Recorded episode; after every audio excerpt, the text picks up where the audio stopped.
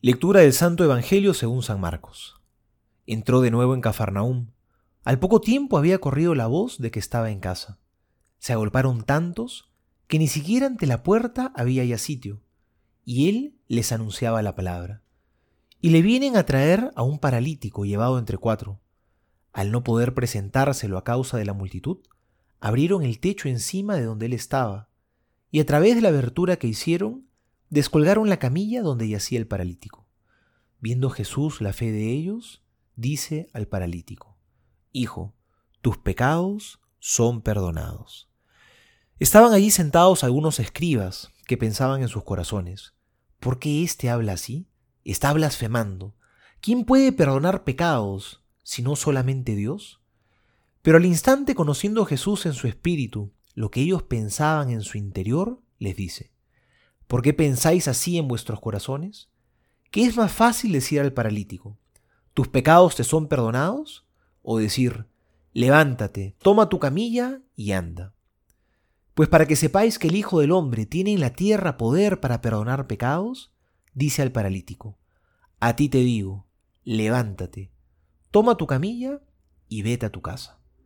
Se levantó y al instante tomando la camilla, salió a la vista de todos de modo que quedaban todos asombrados y glorificaban a Dios diciendo, jamás hemos visto cosa parecida. Palabra del Señor, gloria a ti, Señor Jesús. Vemos en este pasaje a tres personajes. Uno es el paralítico, que nos habla fuerte al corazón, a cada uno de nosotros. Porque a veces nosotros también estamos paralizados en nuestra vida espiritual, estamos paralizados por el pecado, porque eso es, a veces el pecado es como una parálisis, como que va paralizando nuestro corazón, porque el pecado nos hace cada vez menos capaces de amar, nos hace menos generosos, va volviéndonos personas egoístas. ¿Cuántas veces hemos visto que el pecado hace eso en nuestra vida? Nos deja postrados. Sin embargo, este hombre tenía una gran bendición. Tenía buenos amigos. Él no podía por sus propias fuerzas llegar a Jesús porque estaba enfermo pero tenía buenos amigos. Por eso dice el Antiguo Testamento que el que encuentra un amigo ha encontrado un tesoro. Porque el amigo es el que busca tu bien, es el que está buscando el bien más grande para tu vida. ¿Y qué mayor bien puede haber que llevarte al encuentro de Jesús? Ponerte a los pies del Señor para que Él te cure. Por eso pregúntate el día de hoy, ¿qué tan buen amigo eres tú? ¿A quién estás llevando a Jesús? A quién quieres tanto, pero tanto, que quieres que esté cerca del Señor porque quizás se ha alejado mucho de Él y por tanto necesita de tu ayuda.